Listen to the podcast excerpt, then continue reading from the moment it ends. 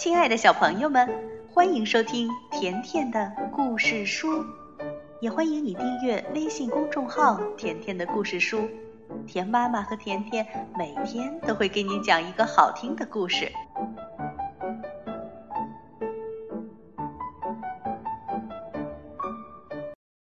小朋友们，今天甜妈妈来讲一个绘本故事，这个故事的名字叫《挖鼻孔的》。大英雄，小猪鲁鲁和小羊丽丽是邻居。每天早晨，他们俩都一起穿过森林去上学。爸爸妈妈知道两个孩子每天结伴走，所以都很放心。不过，小猪鲁鲁有一件心事，他喜欢丽丽，但是鲁鲁不知道该怎么表白。有一天早上，天空是那么蓝，小猪鲁鲁想：今天，今天我一定要告诉他。丽丽走出家门，来到鲁鲁面前，脸上带着微笑。鲁鲁正要开口，丽丽却说：“明天我要搬走了。”啊？为为什么？鲁鲁问。你没听说大灰狼的事儿吗？呃，没有。鲁鲁低声说：“这里来了一只大灰狼，你知道吗？它专门抓小孩，然后把他们吃掉。所以明天我要搬走了。不过你不用担心。”然后丽丽像往常一样昂首挺胸走在前面。鲁鲁跟在他后面，什么也没说，但心里一直搞不明白，为什么他不用担心呢？到了森林深处，一只凶恶的大灰狼突然从橡树后面跳了出来，眨眼间他就捉住了两个小家伙，把他们扔进了一只大口袋里。一路上，丽丽都在大喊大叫、乱蹬乱踹，鲁鲁却很安静，嘴边还带着一丝笑意。哦，他终于能和自己喜欢的女孩子离得这么近了。到了牢房里，大灰狼把他们从袋子里倒出来，仔细的把每一把锁都锁好。然后就出去了。丽丽问：“怎么办？你有没有办法呀？”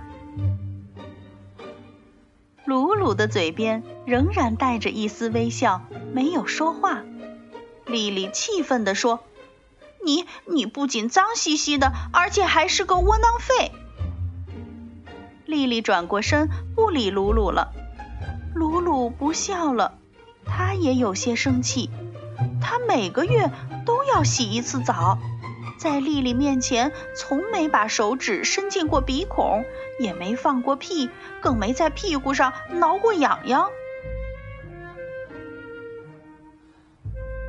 牢房的门开了，大灰狼说：“哈哈，我要准备吃大餐了，你们谁先来呢？”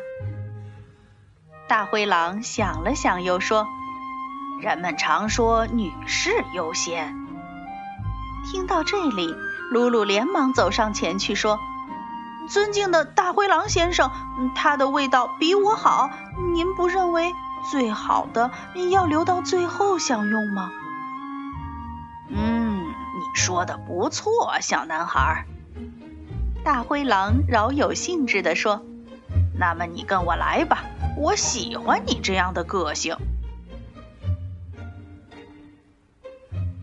大灰狼的餐具擦得很干净，闪闪发光，让人不寒而栗。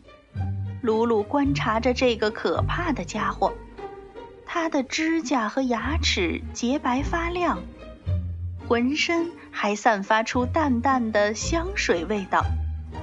鲁鲁想：哦，这肯定是男士香奈儿五号香水儿。他想起了丽丽的指责，便对自己说：“我什么也不是，只是一只可怜的臭小猪，就让我来对付大灰狼吧。大灰狼慢慢向鲁鲁走过来，手里握着一把刚刚从消毒柜里拿出来的餐刀。鲁鲁抬头盯着大灰狼的眼睛，把手指伸进了鼻孔。鲁鲁把手指拿出来的时候，上面沾着一大块黏糊糊的鼻屎。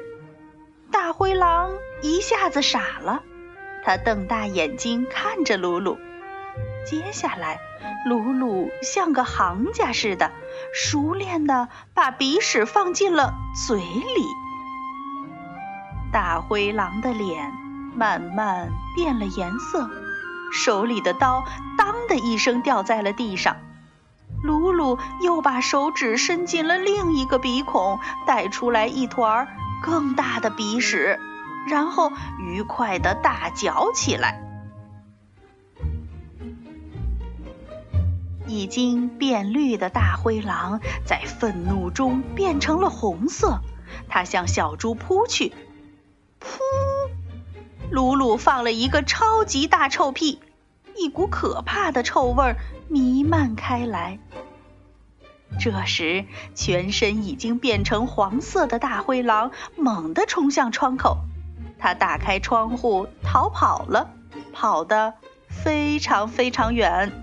有多远呀？远的人们再也没在附近见到过它。鲁鲁笑着关上了窗户，开始找浴室。大灰狼的浴室非常华丽，里面有一个浴缸，可以洗泡泡浴。鲁鲁放了一缸热水，又倒了一大瓶浴盐，然后跳进了浴缸。当鲁鲁打开牢房的大门时，丽丽看到的是全世界最干净的小猪，而且鲁鲁身上还散发出一种优雅的香气。丽丽走上前去，在他的脸上亲了一下，然后问：“你是怎么做到的？”鲁鲁回答说：“我，我只是把手伸进鼻孔里。”又放了一个屁而已。